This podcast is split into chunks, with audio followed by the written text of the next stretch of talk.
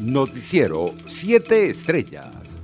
El director de la Policía Nacional de Colombia, Jorge Luis Vargas, afirmó el lunes que alias John Mechas, autor del atentado contra el presidente colombiano Iván Duque, estaría resguardado en el estado Zulia. El disidente de 41 años de edad ingresó a las milicias populares en 1996 y que las milicias bolivarianas de 2000, 15 años después se convertiría en uno de los principales cabecillas de la FARC, a cargo de la compañía de milicias Resistencia Catatumbo, según informó el Cuerpo de Seguridad colombiano. Los trabajadores de la salud y demás gremios de Anzuate exigieron la libertad de la enfermera Ada Macuare, detenida la semana pasada por los cuerpos de seguridad, en el ambulatorio Alir Romero, ubicado en la capital del estado. A Macuare se le acusa de instigación al odio y fue aprendida en su lugar de trabajo, sin orden de detención, según revelaron los sindicatos regionales de la salud. La dirigente de Voluntad Popular por el Estado Táchira, Sonia Medina, solicitó al equipo nacional de activistas en su organización política la expulsión de Daniel Ceballos, quien se lanzó como precandidato para las elecciones regionales del próximo 21 de noviembre de 2021. Estoy denunciando las expresiones políticas de Daniel Ceballos que abiertamente contrarian e impulsan una línea de colaboracionismo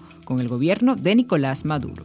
En otras noticias, el rector de la Universidad Simón Bolívar, Enrique Planchard, falleció este 27 de julio, tal y como lo informó la Casa de Estudios a través de su cuenta en Twitter. Internacionales. El secretario de Estado de Estados Unidos, Anthony Blinken, denunció este lunes la violación del debido proceso en Cuba contra los manifestantes que fueron detenidos arbitrariamente y sometidos a juicios sumarios tras las masivas y pacíficas protestas del 11 de julio. Decenas de miles de cubanos en toda la isla salieron a las calles para exigir pacíficamente sus libertades fundamentales y un futuro mejor. El gobierno cubano respondió con violencia. El gobierno cubano ha respondido no reconociendo las voces de su propio pueblo, sino sofocando aún más esas voces a través de detenciones arbitrarias y juicios sumarios secretos que carecen de las garantías del debido proceso, señaló Blicken en un comunicado. Por su parte, el rey de España, Felipe VI, llegó a Lima para asistir a la ceremonia de investidura del presidente electo de Perú,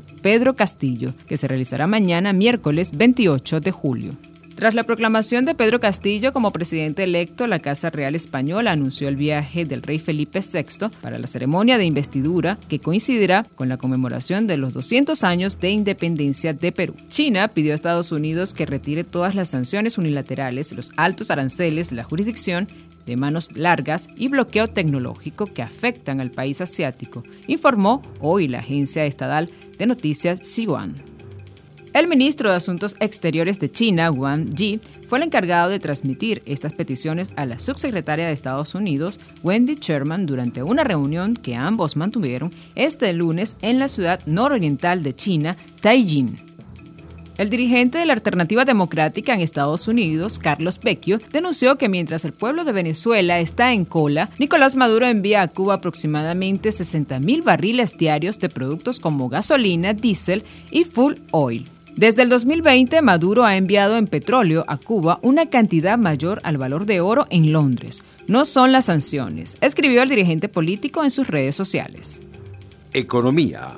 El Fondo Monetario Internacional elevó este martes sus previsiones de crecimiento para Latinoamérica y el Caribe en 2021 al 5.8%, una importante mejora con respecto a lo que calculaba en abril, gracias a los datos positivos en Brasil y México.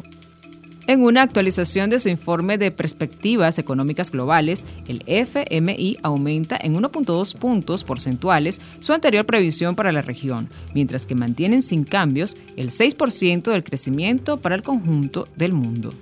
Deportes. La gimnasta estadounidense Simone Biles quedó fuera de la final olímpica por equipos tras hacer solo el primer ejercicio, el de salto. Tras obtener con su salto un amanar con giro y medio, una nota de 13.766, la peor entre las integrantes, su selección, la vigente campeona olímpica abandonó el escenario con el médico del equipo y regresó unos minutos después. Por su parte, el equipo ruso que compitió bajo la bandera del Comité Olímpico de su país quebró la hegemonía de Estados Unidos y se consagraron campeones en Tokio 2020. Con una puntuación de 169.528, las europeas aprovecharon la baja de Simone Biles y ganaron la medalla de oro. Noticiero 7 Estrellas.